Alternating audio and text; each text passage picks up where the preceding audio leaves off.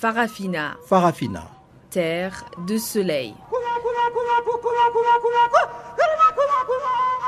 Farafina. Farafina. Un magazine d'infos africaine.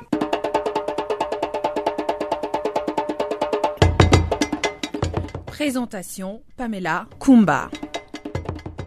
Bonjour et merci d'être avec nous pour cette nouvelle édition de Farafina. Deborah Moussueo assure la mise en onde de ce magazine des actualités en français dont voici les grandes lignes.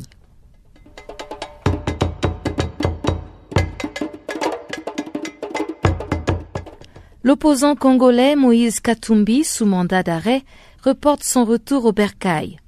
26 juillet 2016, 26 juillet 1847, il y a 169 ans que le Libéria accédait à son indépendance. Et puis au Mali, deuxième journée de la réunion consensuelle du comité de suivi de l'accord de paix sans avancée, sans avancée significative.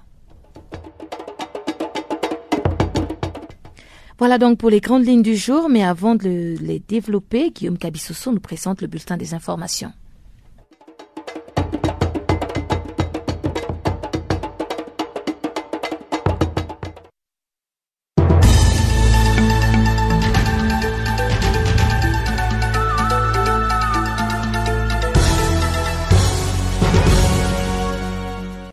Bonjour à toutes, bonjour à tous. Au moins 13 morts et plusieurs blessés ce mardi lors d'une double attaque suicide à la voiture piégée près de l'aéroport de Mogadiscio en Somalie. La première explosion a eu lieu près d'un poste de contrôle situé près de l'aéroport de Mogadiscio. Une deuxième voiture piégée a explosé, suivi des tirs aux abords des locaux de l'ONU et de la force de l'Union africaine en Somalie, AMISOM. L'attaque a été revendiquée par des Shabab somaliens. Les deux explosions ont été menées par deux courageux kamikazes moudjihadines qui ont ciblé deux endroits différents où les soldats de maintien de la paix sont basés. L'aéroport international Aden Adé, du nom du premier président somalien, est devenu une forteresse depuis que s'est installée juste à côté la principale base de la mission, forte de 22 000 hommes et qui aide le fragile gouvernement somalien dans sa lutte contre les Shebab. La nomination lundi de Taban Dengai à la vice-présidence du Soudan du Sud en remplacement de Riek Machar est rejetée par les partisans de ces derniers. James Dak, un porte-parole de Riek Machar, accuse le président Salva Kiir des complots pour se débarrasser de son numéro 2 et préparer la guerre. Une nomination qui risque donc de raviver les tensions dans le pays ancien ministre des Mines au sein du gouvernement d'Union nationale et négociateur en chef du mouvement de libération du peuple du Soudan de Riek Machar, Tabang Deng a été choisi à l'issue d'une réunion des cadres du parti dans la capitale Djouba. Absent de la capitale, le chef de l'opposition Riek Machar continue à justifier son absence par l'insécurité qui règne dans la capitale où sa résidence a été la cible des attaques lors des affrontements du 8 juillet qui avaient mis aux prises ses troupes aux forces gouvernementales. Le calme est revenu dans la ville de Kisangani au nord-est de la République démocratique du Congo au lendemain des heures entre les forces de l'ordre et des manifestants qui ont fait au moins un mort. Les manifestants répondaient à l'appel de l'association motocycliste qui avait prévu lundi l'opération Kisangani sans moto afin de protester contre les arrestations arbitraires et autres tracasseries policières. Selon des sources policières justement, des jeunes ont barricadé presque tous les artères principales de la ville à telle enseigne que la garde présidentielle a dû organiser plusieurs convois afin de franchir les barrières érigées par des manifestants pour acheminer les voyageurs à l'aéroport. Un poste de police a même été mis à sac. De son côté, Soleil Bassomboli, président de cette association représentant des taxis-motos, a dénoncé une main inconnue qui a récupéré cette manifestation sans toutefois la nommer. Toujours en République démocratique du Congo, l'artiste musicien Kofi Olomide a été interpellé mardi matin à son domicile à Kinshasa sur ordre du procureur général de la République. Les raisons de cette interpellation sont en lien avec son arrestation puis son expulsion le week-end dernier du Kenya pour avoir donné un coup de pied à l'une de ses danseuses à l'aéroport de Nairobi. Son geste a suscité de l'indignation sur les réseaux sociaux et plusieurs personnes ont appelé au boycott de l'artiste. Un concert qu'il devrait animer en Zambie en marge du salon de l'agriculture de Lusaka a même été annulé. Au Congo-Brazzaville, la justice a condamné l'opposant Paulin Makaya à deux ans de prison ferme et à une amende de 2,5 millions de francs CFA, environ 3 000 euros. Le président d'Uni pour le Congo, une formation politique de l'opposition congolaise, est accusé d'avoir organisé une manifestation pour contester l'organisation du référendum qui a débouché sur la modification de la Constitution.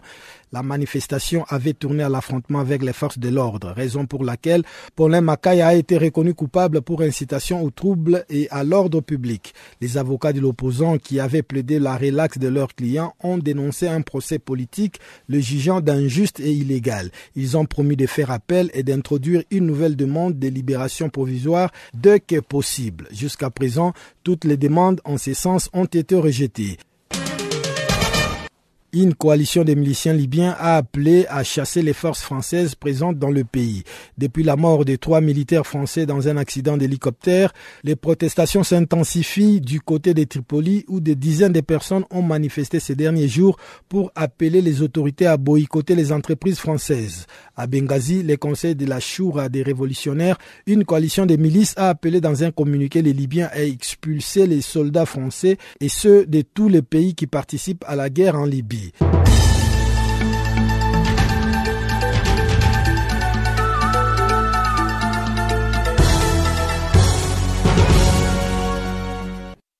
L'opposant congolais Moïse Katumbi, ex-gouverneur de l'ancienne province du Katanga, parti pour des soins de santé en Europe, vient de reporter son retour au pays. L'homme d'affaires candidat à la présidentielle prévue cette année est recherché par la justice congolaise.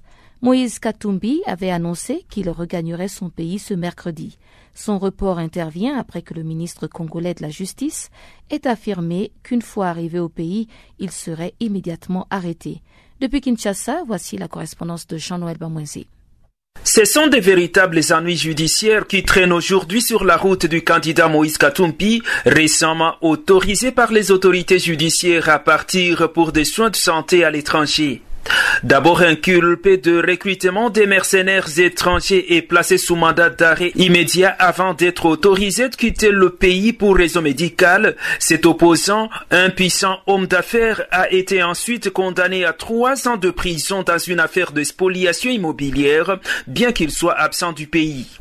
Un arrêt judiciaire qui conteste Moïse Katumbi, il avait justement annoncé qu'il arriverait ici à Kinshasa ce mercredi, mais en tout cas le ministre congolais de la Justice, Alexis Tambouemwampa, a bien averti qu'une fois de retour au pays, Moïse Katumbi serait conduit immédiatement en prison. Quand il rentre au pays, bien sûr, il ira directement en prison. Il y aura arrestation dès qu'il rentre sur le territoire national.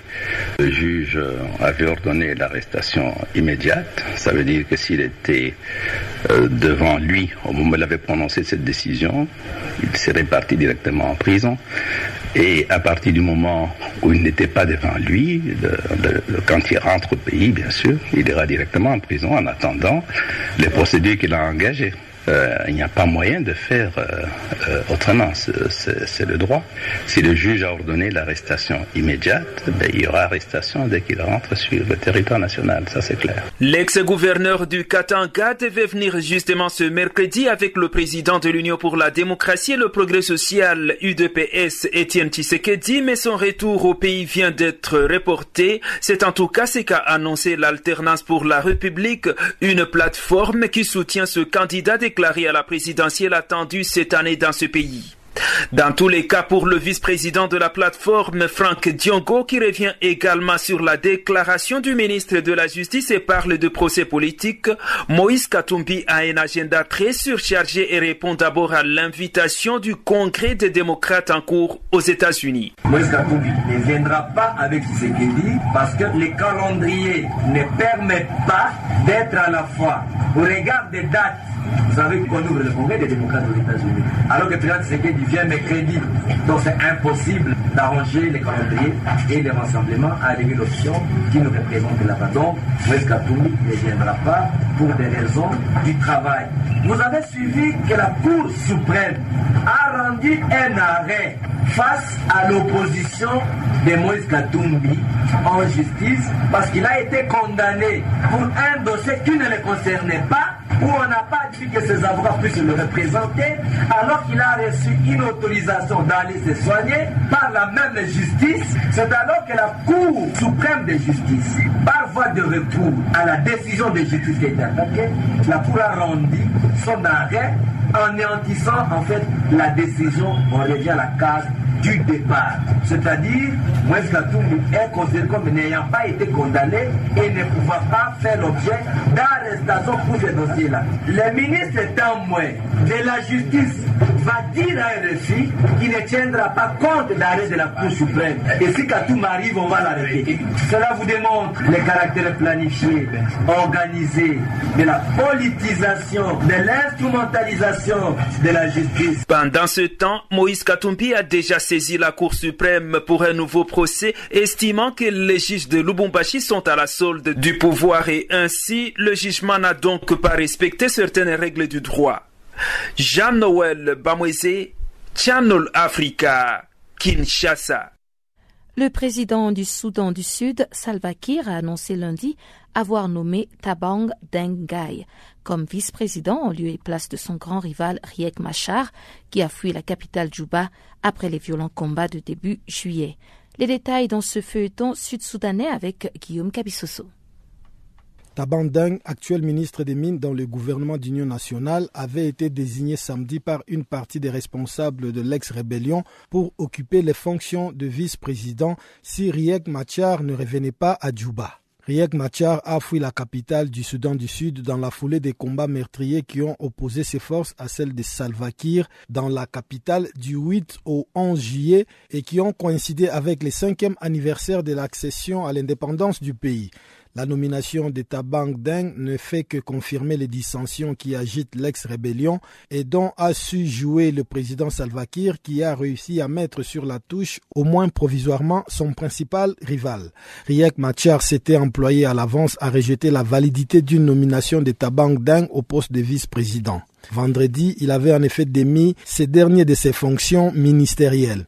Cependant, Riek Machar garde le soutien de nombreux cadres et membres de l'ex-rébellion qui a publié dimanche un communiqué reprochant à Tabang Deng de se lancer dans une aventure personnelle et illégitime. Tabang Deng, qui avait été le principal négociateur des ex-rebelles pour l'accord de paix d'août 2015, avait récemment estimé que l'ex-rébellion ne se résumait pas à la seule personne de Riek Machar ancien puissant commandant rebelle lors de la lutte d'indépendance contre Khartoum et ex-gouverneur de l'État pétrolier d'unité au nord, ces membres de l'ethnie Nuer comme Riek Machar s'étaient aussi alignés sur le refus du président Salva Kiir d'accepter un renfort de casques bleus. Le président Salva Kiir avait demandé la semaine dernière à son vice-président Riek Machar de rentrer à Djouba pour poursuivre la mise en application d'un accord de paix signé en août 2015 censé mettre un terme à une guerre civile dévastatrice déclenchée en décembre 2013. Mais Riak Machar, dont les proches affirment qu'il se trouve toujours dans les environs de Djouba, estime que sa sécurité n'est pas garantie dans la capitale et a conditionné son retour au déploiement d'une force d'intervention envisagée par les pays de la région.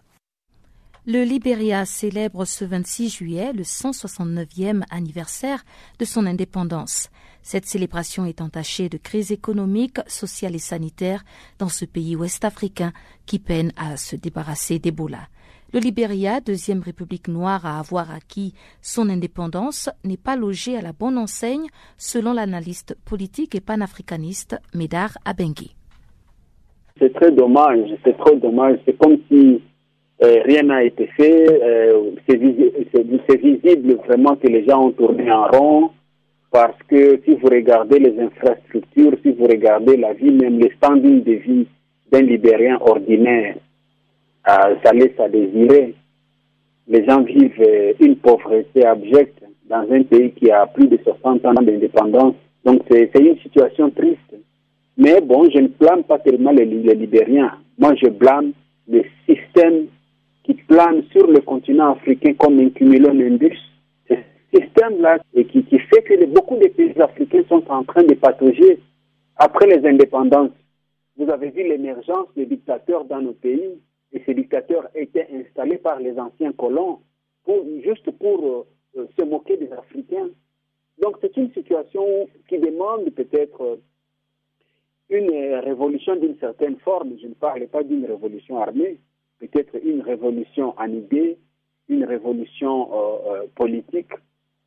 Je pense que c'est important parce que nous allons continuer à tourner en rond. Il n'y a pas que le Libéria. Il n'y a pas que le Libéria. Et vous avez un pays qui n'est même pas en Afrique, un pays qui est dans la diaspora, et Haïti, qui est, je pense, la première république noire. Et il faut, il faut voir le niveau de pauvreté en Haïti. Les filles doivent se prostituer pour vivre. Donc c'est une situation triste. On parle quand même de 169 ans d'indépendance. Euh, ce n'est pas 169 jours. Au regard de la vie quotidienne, qu'est-ce que vous pouvez euh, en tirer comme leçon ou bien qu'est-ce que vous pouvez nous dire? Le Libéria, c'est un pays africain. Euh, il fait face aux mêmes problèmes que les autres pays africains. ce ne sont pas les années qui comptent. Ce ne sont pas les années d'indépendance qui comptent. C'est le contexte de l'indépendance qui compte plus. Vous savez, les pays africains ne décollent pas. Ils ont, il y a un nuage, un cumulonimbus qui couvre le continent. Et ce nuage, c'est le système international, les institutions de Bretton Woods. Et ça, ce n'est pas facile pour un pays africain de décoller parce que c'est ce nuage-là qui plane sur le continent, qui contrôle le continent, qui gère le continent, qui, établit des règles pour le continent. Donc, euh, le Libéria est aussi euh, victime ou bénéficiaire de ce système. Oui, mais quand même, 169 euh, ans, on s'attendait à ce que euh, ce soit un des leaders quelque part sur le continent. Pour parler d'un développement, pour parler d'une stabilité, il faut d'abord penser euh, à l'unité nationale. Le, le Libéria, c'est une société binaire. une société binaire qui, qui est divisée entre les Libériens autochtones et les Libériens de la diaspora, qui sont venus de la diaspora s'installer sous l'impulsion ou sous l'instigation euh, ou l'initiative de Marcus Garvey. Et c'est ce conflit-là qui continue jusqu'aujourd'hui au Libéria. C'est cette division binaire-là qui ne permet pas à la société, la communauté ou le pays d'être unis en tant que nation et regarder l'avenir dans une même direction. C'est une société divisée.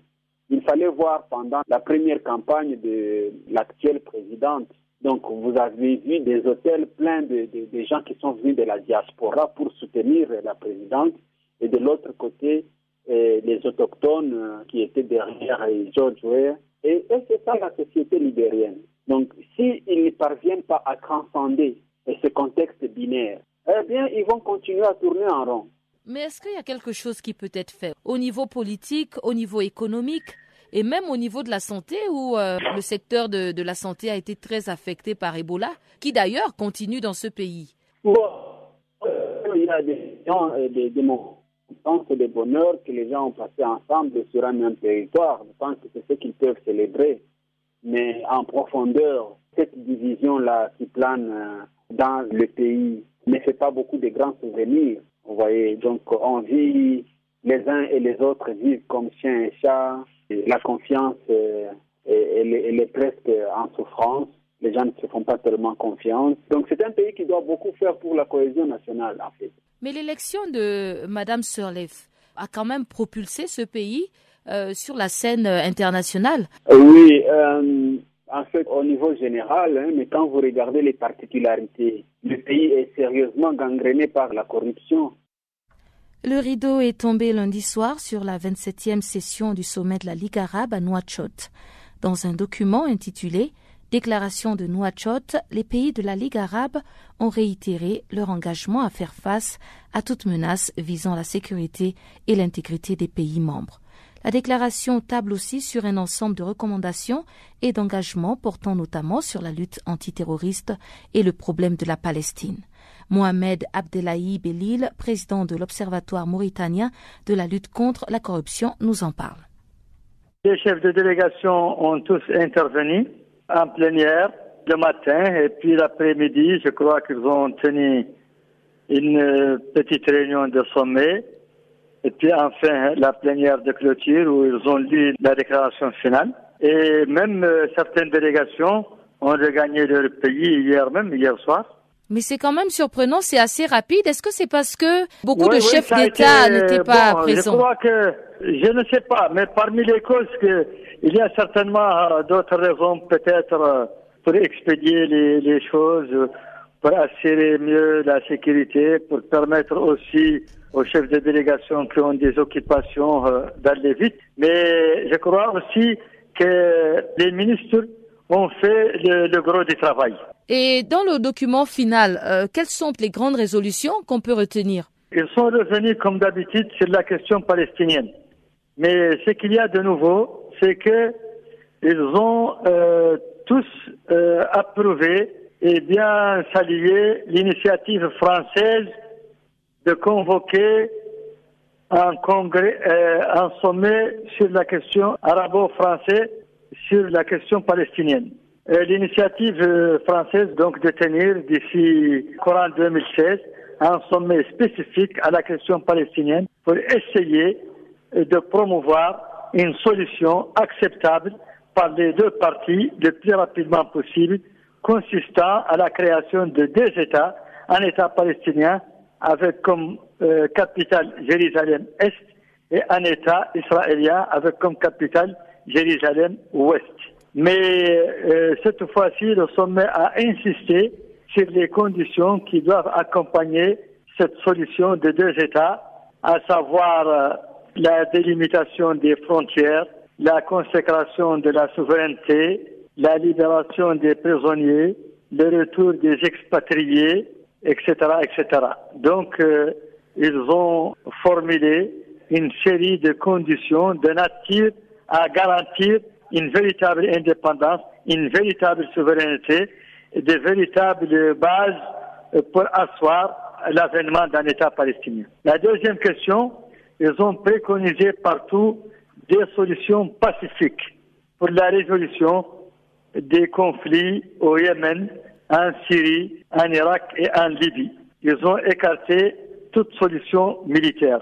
Ils ont dit que c'est par la concertation et par le dialogue qu'il faut mettre fin à tous ces conflits. Troisièmement, il y a une résolution sur la promotion de la langue arabe, qui est euh, la langue commune ou collective euh, des États arabes membres de la Ligue arabe. Le volet économique a-t-il été abordé dans cette sous-région quand on sait que le terrorisme affecte beaucoup les activités économiques euh, de l'Afrique du Nord et du Moyen-Orient?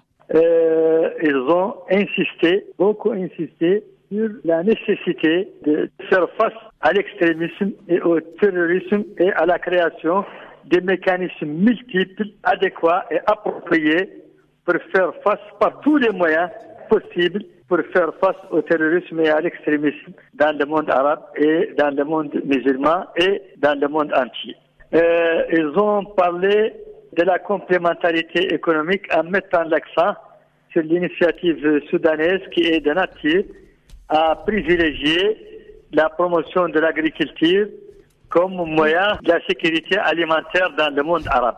Et ils ont aussi abordé la question du changement climatique, exhortant les pays arabes à mettre en exécution les résolutions de l'accord de Paris sur le changement climatique, l'accord de Paris issu de la COP 21.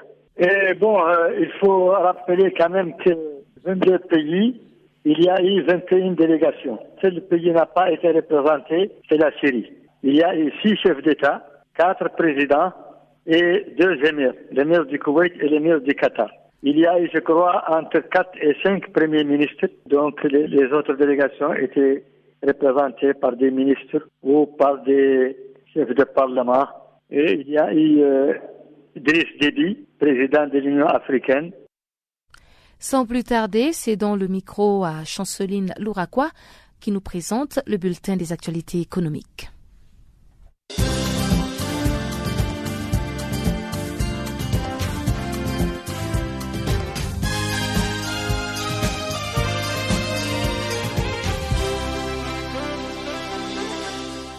Amis auditeurs de Channel Africa, bonjour. Ce bulletin économique s'ouvre avec l'engagement ce mardi de la Banque africaine d'import-export et son homologue chinois appelé Exim Bank of China. C'est une initiative dénommée China Africa Investment et industrialisation programme. Ces deux partenaires s'engagent à apporter jusqu'à un milliard de dollars de financement pour le développement des parcs industriels à travers les continents d'Afrique. En outre, les programmes d'investissement et d'industrialisation Afrique-Chine lancés par les banques visent à équiper l'Afrique des capacités en matière de production manufacturière légère et aussi de première transformation des matières premières ainsi que de produits des bases. Notons que les deux partenaires vont œuvrer à la mise en place d'une plateforme panafricaine des locations, des machineries lourdes et des matériels de production manufacturière. Rappelons que c'est depuis 1994, Afrixim Bank avait approuvé plus de 41 milliards de dollars en facilité de crédit aux entreprises africaines.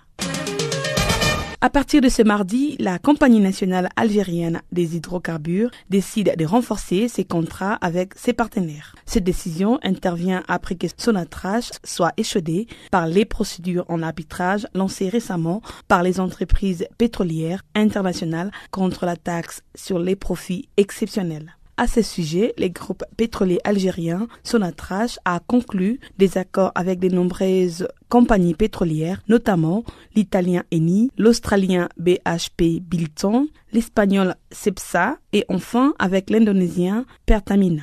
C'est dans l'objectif d'éviter la multiplication des plaintes devant des tribunaux internationaux d'arbitrage, comme celui-là par exemple avec les Total. Bref, ces firmes s'engagent à ne pas solliciter les tribunaux en vue de réclamer des compensations à ces taxes des profits exceptionnels, qu'elles soient financières et en nature de livraison de pétrole ou de gaz.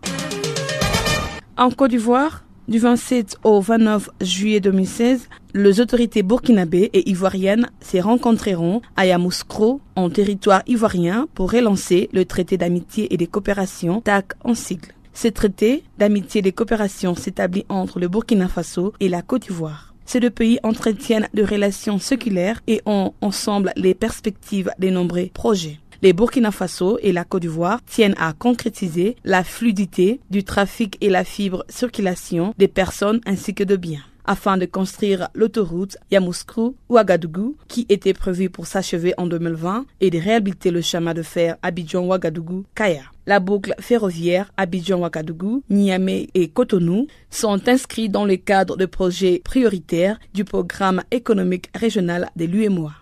L'approvisionnement du Burkina Faso en électricité et en quantité suffisante sera aussi l'une des priorités de cette rencontre ajoutant aussi la coopération administrative et transfrontalière, autant de projets qui ont besoin d'un coup de fouet. À noter que le Burkina Faso est considéré comme le troisième pays investisseur en Côte d'Ivoire, surtout sur le plan économique. Standard Bank a obtenu le lundi son agrément bancaire en Côte d'Ivoire. En effet, Standard Bank est basé en Afrique du Sud.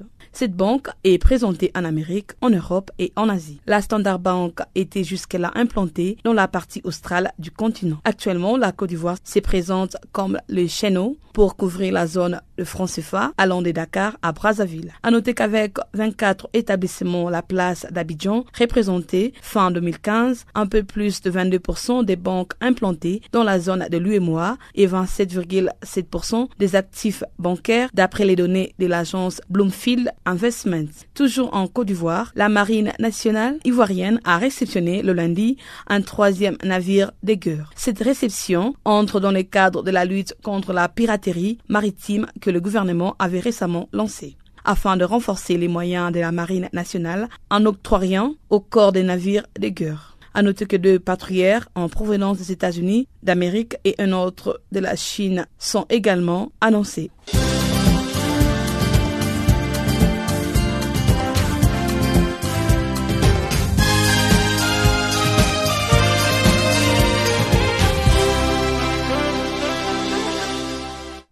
Au Mali, les travaux de la dixième session ordinaire du comité de suivi de l'accord de paix se sont poursuivis ce mardi. Les différents protagonistes maliens ont tenté de sortir l'implémentation de l'accord pour euh, la paix et la réconciliation du Mali, actuellement dans l'impasse. Pour Yacouba Katile, secrétaire général de l'Union des travailleurs du Mali, la solution réside dans un dialogue franc et inclusif de toutes les couches de la société. Écoutons-le En réalité, bon, nous, nous avons quand même toujours donné notre position par rapport à la situation d'ensemble. La réalité, c'est que dans beaucoup de secteurs, il y a des difficultés, il y a des problèmes. Et le problème n'est pas seulement le problème de la rébellion, c'est vrai, mais c'est ce qui est connu de tout le monde. C'est vraiment les détenteurs du pouvoir qui peuvent savoir exactement en réalité pourquoi il y a l'impasse en réalité. Mais nous avions demandé en tout cas en son temps à ce que vraiment les principes de concertation générale soient un principe adopté. Ça permet à tout le monde vraiment de dire ce qu'ils pensent et de proposer des solutions. Surtout, il faut les demander comme telles. Et ça, en ce moment-là, on va de façon générale là aborder, discuter et puis décider vraiment de quelque chose. Et en ce moment, l'application va euh, s'imposer à tout le monde. Mais si certaines franges de la population ou du peuple pensent qu'elle n'est pas euh, impliquée dans la gestion, ça devient compliqué. C'est le problème qui est posé. Parce que depuis fort longtemps, je crois que beaucoup de franges de la population demandent à ce qu'il y ait une concertation générale. Et comme en son temps, ce qui s'est passé au niveau du Mali, où on a fait la conférence nationale, ça permet aux gens et débattre de l'ensemble des problèmes et ensemble vraiment proposer des solutions. Peut-être ça, ça pourrait être vraiment, je crois, un moyen qui va nous permettre d'aller un peu vite. Quoi. tant que certains pensent qu'ils sont mis à, part, à, côté, ils ne sont pas consultés, alors que de, tous les côtés, il y a l'impasse parce que les gens pensent que juste que vraiment il n'y a pas un dialogue euh, général pour impliquer tout le monde dans la gestion. Et certains pensent que peut-être en allant dans ce dialogue-là, on va faire les procès des, uns ou les procès des autres. Il faut quand même vraiment dépasser euh, cette situation, quoi. Ça ne va pas, il y a des problèmes, il faut que les gens s'asseyent, qu'on discute, qu'on arrête ensemble quelque chose de définitif, ça vaut mieux. C'est tout ce qu'en tout cas, maintenant, c'est les gouvernements qui, peut-être, vous dire, en réalité, pourquoi il y a l'impasse aujourd'hui? Qu'est-ce qui ne va pas? Ils sont en mesure, je crois, de donner des, euh, des réponses, et puis certains politiciens également à un niveau engagé. Nous sommes responsables des travailleurs. Nous avons toujours donné notre point de vue par rapport à la situation. Et voilà ce qui était notre position. Qu'on fasse vraiment une concertation générale où il faut mettre tout le monde vraiment eh, ensemble, parler, discuter, arrêter quelque chose afin qu'on aille ensemble. Qu'on soit du nord ou du sud, en tout cas, ou de travailleurs ou pas travailleurs. Voilà un peu notre position. En Guinée, l'opposition conditionne sa participation au dialogue politique souhaité par la majorité présidentielle.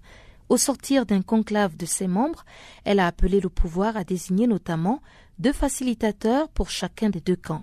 Une opposition guinéenne qui tient aussi à ce que la société civile et la communauté internationale soient partie prenante au dialogue. Les précisions avec notre confrère Amadou Kendessa Diallo, qui est au micro de Guillaume Cabissoso.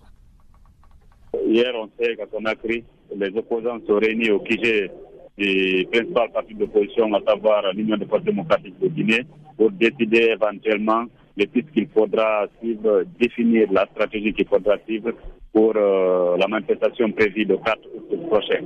À la fin de cette rencontre, le porte-parole de l'opposition, Abokar Silla, a décliné ce qu'ils ont décidé, ce que les opposants ont décidé. Premièrement, d'abord, ils ont informé le ministère de l'administration du territoire et de la décentralisation qui refuse l'ancien président du cadre du dialogue, à savoir le ministre de la Justice, Cheikh Sako.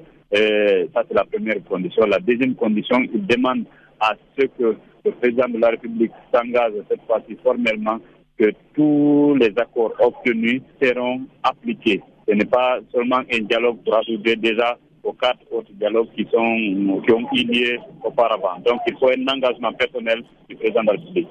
Donc, euh, ensuite, en plus de cela, il faudrait que le, président du président de ce dialogue soit assisté de deux délégués venus du, gouvernement et de la mouvance présidentielle et un autre venu de l'opposition. Ce sont entre autres quelques conditions qui ont été posées par l'opposition pour participer à ce nouveau dialogue. Euh, mais selon les nouvelles à notre possession, euh, l'opposition a aussi souhaité à ce que la communauté internationale et la société civile soient partie prenante à ces dialogues. Bien entendu, oui. Euh, l'opposition n'a pas exclu la participation de la communauté internationale et de la société civile guinéenne s'il faut pour dénouer les, les crises qui affectent présentement la Guinée. Mais la première condition que l'opposition guinéenne pose, comme je le disais tantôt, c'est un engagement formel du président de la République que les accords qui seront ici de ce, cadre de dialogue seront appliqués. Ce ne sera pas un accord de plus. Donc, euh, et la communauté internationale pourrait éventuellement faciliter les différentes positions entre les deux parties. Et la société civile, aujourd'hui, certes, elle est là, elle existe en Guinée, mais malheureusement, elle est en train de perdre sa crédibilité, elle ne l'a pas perdue. Donc on ne croit pas du trop à cette société civile guinéenne qu'on, que d'aucuns qualifient déjà de politisée. Il suffit qu'on dise d'un camp et entre ils sont divisés. Un camp qui soutient l'opposition et un autre qui soutient la mouvance présidentielle. Donc il n'y a pas d'entente entre, entre eux, entre l'opposition de la société civile et le pouvoir. Il n'y a pas une sorte d'harmonie parce que même euh, il y a la semaine passée, il y a un juriste qui a reproché à cette société civile guinéenne euh, de manquer de jouer son rôle parce que euh, elle, se dit souvent impartiale. Or, il y a des questions, selon ce juge, qu'elle ne doit pas se dire qu'elle est partielle. Elle doit jouer sa partialité parce que, en ce qui concerne l'organisation des élections locales, qui est un des points qui divise la mouvance et, l'opposition, il n'y a aucune contrainte qui peut empêcher le gouvernement d'organiser cette élection. Donc, c'est des partis, comme vous venez de souligner, à savoir la communauté internationale, la société civile peuvent participer, mais le point nodal de, cette crise, c'est l'engagement surtout du président de la République, le professeur Apakonde. Est-ce qu'il y a une date euh, probable qui a été prévue pour le début de ces travaux? Et quelle a été la réponse euh, du gouvernement euh, par rapport à ces préalables posés par l'opposition guinéenne? J'ai écouté hier le porte-parole euh, du gouvernement qui disait que à chaque fois qu'il y a un dialogue en perspective, euh, généralement l'opposition euh, rejette les, présidents qui sont proposés. Mais finalement, ils apprennent.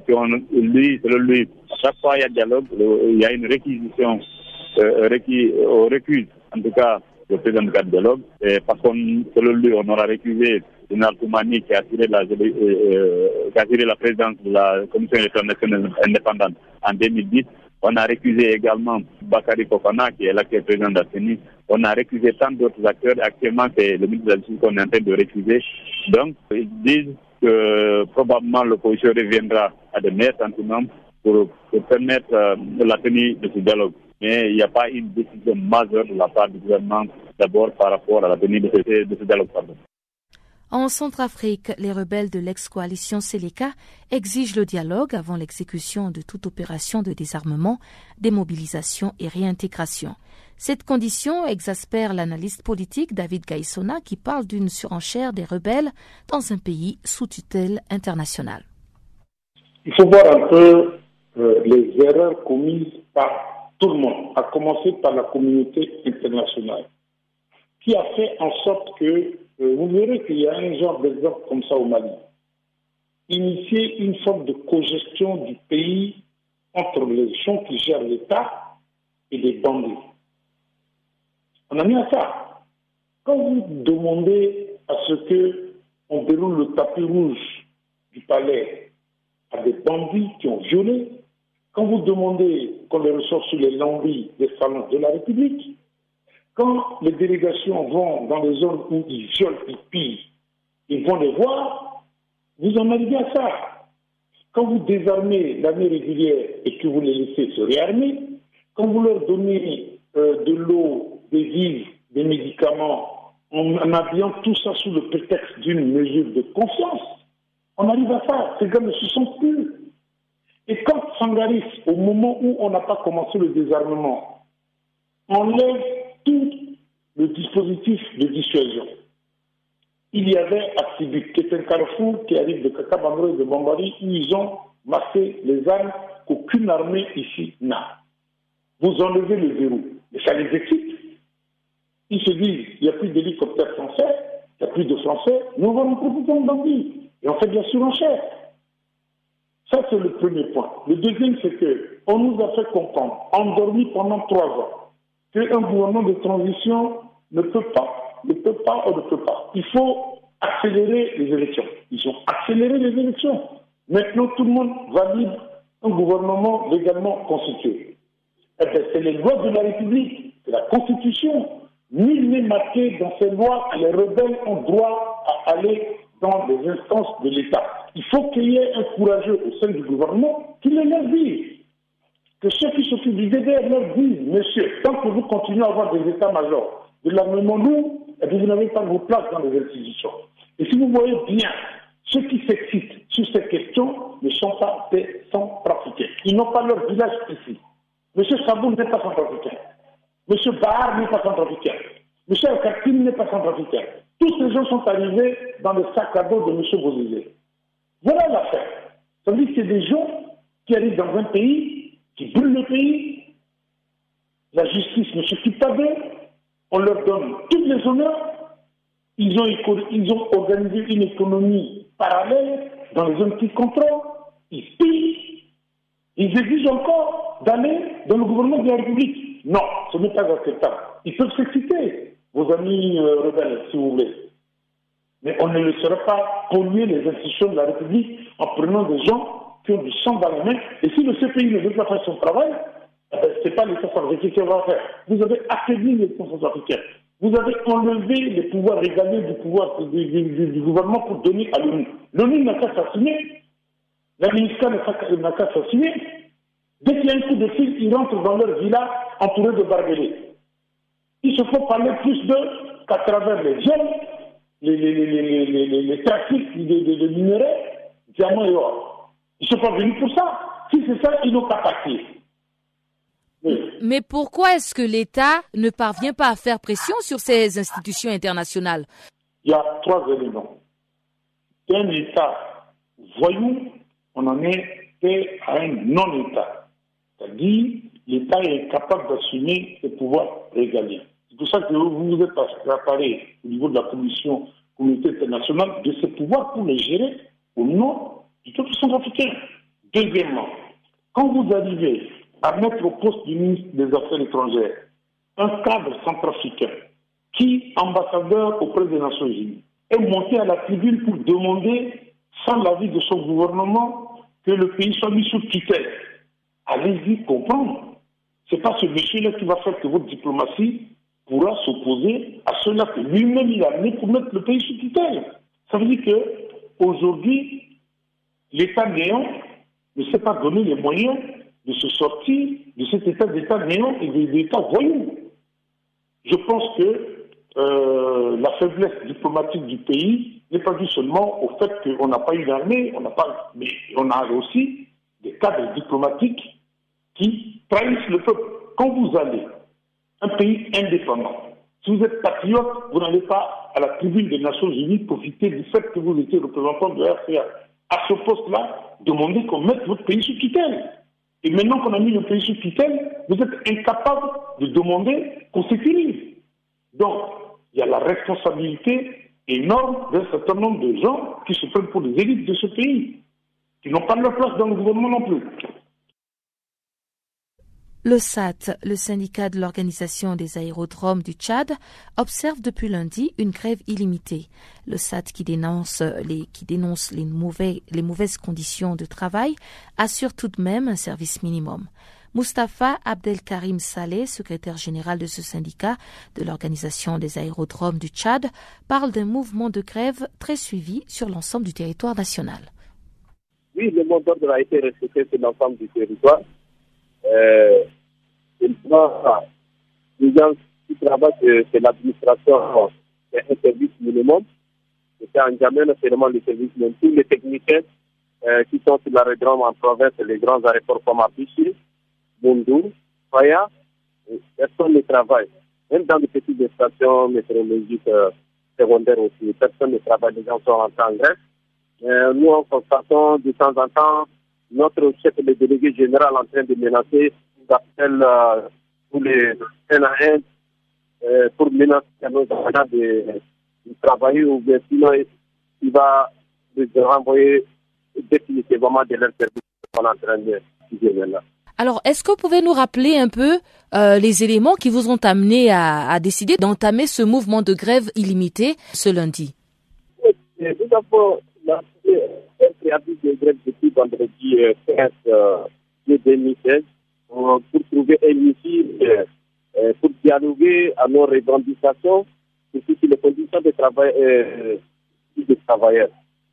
On a, on a essayé beaucoup de, de à notre délégué, le délégué, il, ne veut pas dialoguer, il, ne répondait pas à notre syndicat, il s'en foutait de tout. Et puis, euh, on a constaté, dans ce cas, c'était lundi, on dit qu'on nous rentrera en grève. On dit qu'on est rentré en grève. Parce que l'organisation qui travaille, ça c'est un service minimum. Les techniciens, généralement, personne ne travaille euh, à Quelles sont vos revendications? Oui, nos revendications sont euh, on veut les conditions de vie travailleurs. Et nous voudrions que les mêmes traitements avec euh, l'enseignant articulé. Ça veut dire que nous sommes des enseignants, enseignants communautaires articulés et nous sommes euh, activités à. On a besoin d'appliquer une écrit, une quarantaine au même traitement que euh, à l'articulé.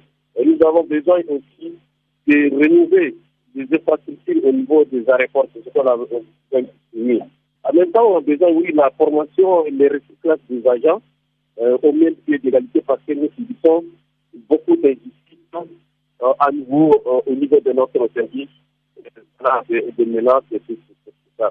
On constate vraiment une injustice c'est pour ça donc on a décidé d'aller en Finalement, on constatons au les jours euh, notre délégué général nous utilisait, nous menaçait, nous renvoyait, et tout ça, voilà, eu une mise totale.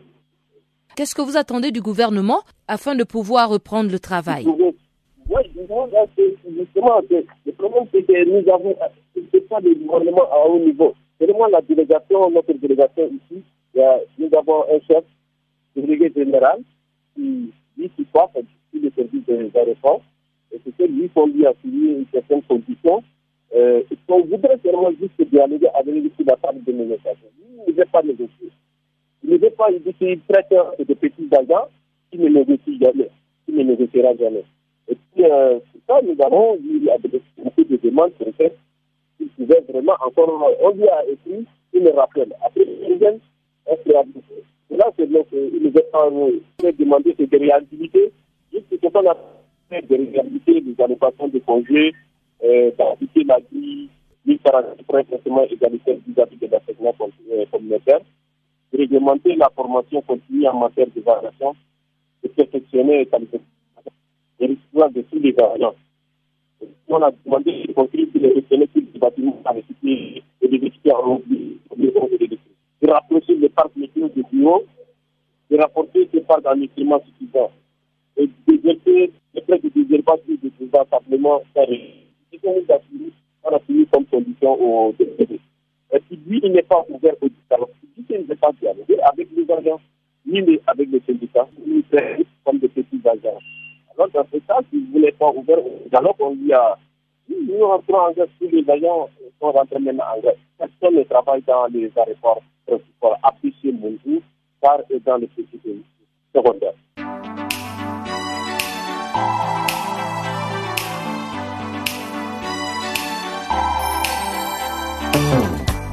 Si vous ratez les points chauds de l'actualité cette semaine, si vous ratez les points chauds de l'actualité cette semaine,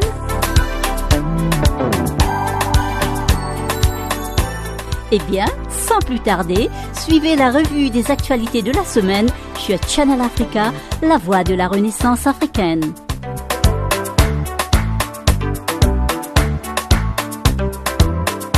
Retrouvez le podcast sur nos sites internet www.channelafrica.co.za.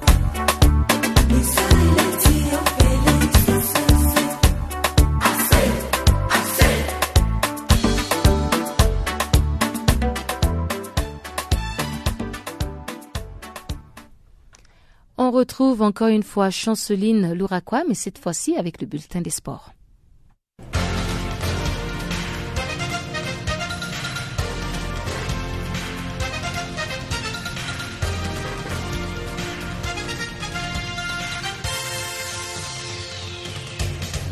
Bonjour, amis auditeurs de Channel Africa. Nous ouvrons notre bulletin des sports au Cameroun avec la visite des membres de la Confédération africaine de football. La délégation de la Confédération africaine de football féminine 2016 effectuera ce mardi une visite d'inspection au stade Omnisport de Yaoundé. À cet égard, une délégation de la Confédération africaine de football était déjà arrivée le lundi et vont séjourner à Yaoundé jusqu'au 1er août prochain. Cette délégation est conduite par son chef, Léodégard Tenga, afin d'évaluer les cahiers de charges de l'État.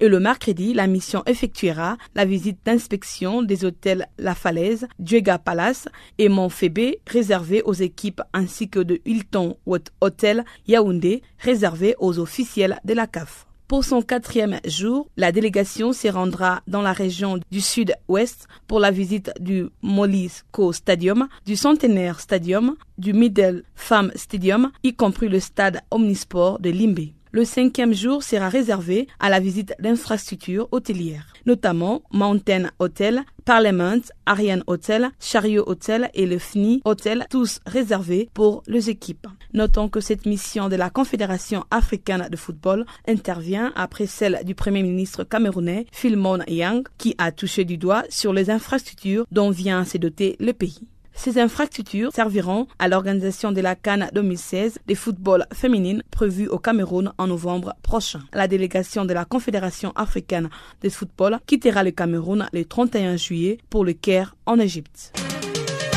En Côte d'Ivoire, Yaya Touré a été placé le lundi sur la liste des transferts à Manchester City et six autres joueurs. Il s'agit donc de Willy Cabellero, Bakary Sagna, Gaël Clichy, Pablo Sabaleta, Fernando et Yaya Touré. Toujours en Côte d'Ivoire, les tirages des quarts et demi-finales de la Coupe nationale ont eu lieu le lundi au siège de la Fédération ivoirienne de football à Trécheville.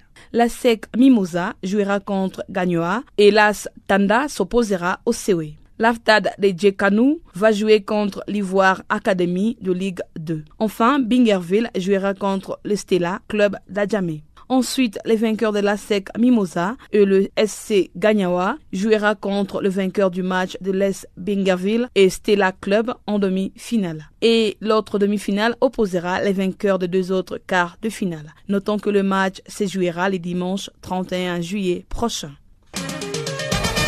La Confédération africaine de football a annoncé le lundi d'avoir signé un accord avec la distribution du pétrole nommé Total. Ces deux partenaires vont travailler de commun accord pour les huit prochaines années. Les montants de l'accord est estimé à 250 millions de dollars, soit 30 millions par an. D'après le président directeur général de Total, Patrick Pouyanné indique qu'à travers cet engagement, Total souhaite de renforcer ses liens avec les parties prenantes autour des compétitions populaires. Ces derniers s'est dit satisfait de devenir partenaire officiel de la Confédération africaine de football. Il déclare, je cite, Nous sommes très heureux de devenir partenaire de la CAF. Fin de citation. À noter que Total remplace les géants des télécommunications Orange et devient sponsor titre des 10 compétitions de la CAF. Dès janvier prochain, la Coupe d'Afrique des Nations devient Coupe d'Afrique des Nations Total et cette coupe aura lieu au Gabon du 14 janvier au 5 février 2017. Parlant de lutte sénégalaise, l'ex-roi des arènes Yaya Diop Yekini a enregistré le lundi la deuxième de sa longue et riche carrière. Ce dernier a été battu au dents de loup par un autre jeune lac de Guyé 2 au stade d'Emba Diop. Pour lac de Guyé 2, c'est un véritable retour qu'il vient d'effectuer dans la cour des grands. À noter que Yekini a été plusieurs fois champion d'Afrique de lutte sans frappe. L'équipe anglaise a désormais un nouveau sélectionneur. Il s'appelle Sami Alardis. Celui-ci succède à Roy Hodgson qui a réalisé une Coupe d'Europe des Nations 2016 décevante avec l'équipe d'Angleterre. Les nouveaux sélectionneurs, Alardis pense pouvoir relever le plus grand défi de sa carrière.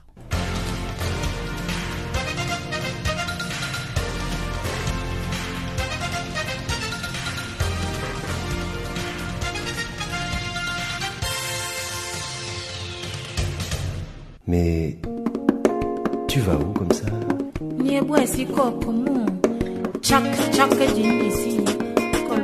Channel Africa. Channel Africa. Channel Africa, la voix de la Renaissance africaine. Retrouve-nous sur www.channelafrica.co.za.